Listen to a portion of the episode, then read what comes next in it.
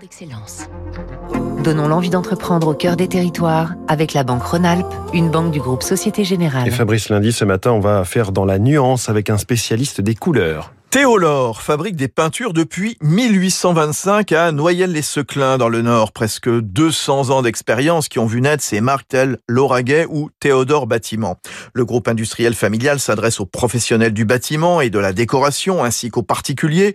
Deux usines, l'une près de Lille donc et l'autre à côté de Toulouse, à Colomiers.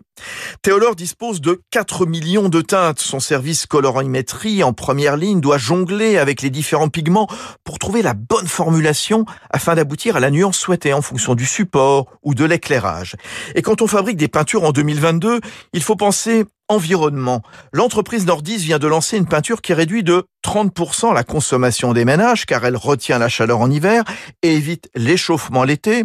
Autre innovation, l'arrivée d'algues.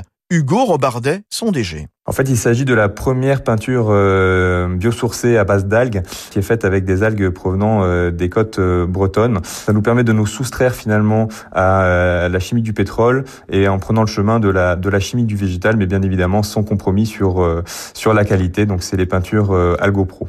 Théolore mise aussi sur l'économie circulaire, elle a lancé Récupo, un système de collecte gratuit des pots de peinture usagés, lesquels seront recyclés, détruits ou utilisés pour créer de l'énergie.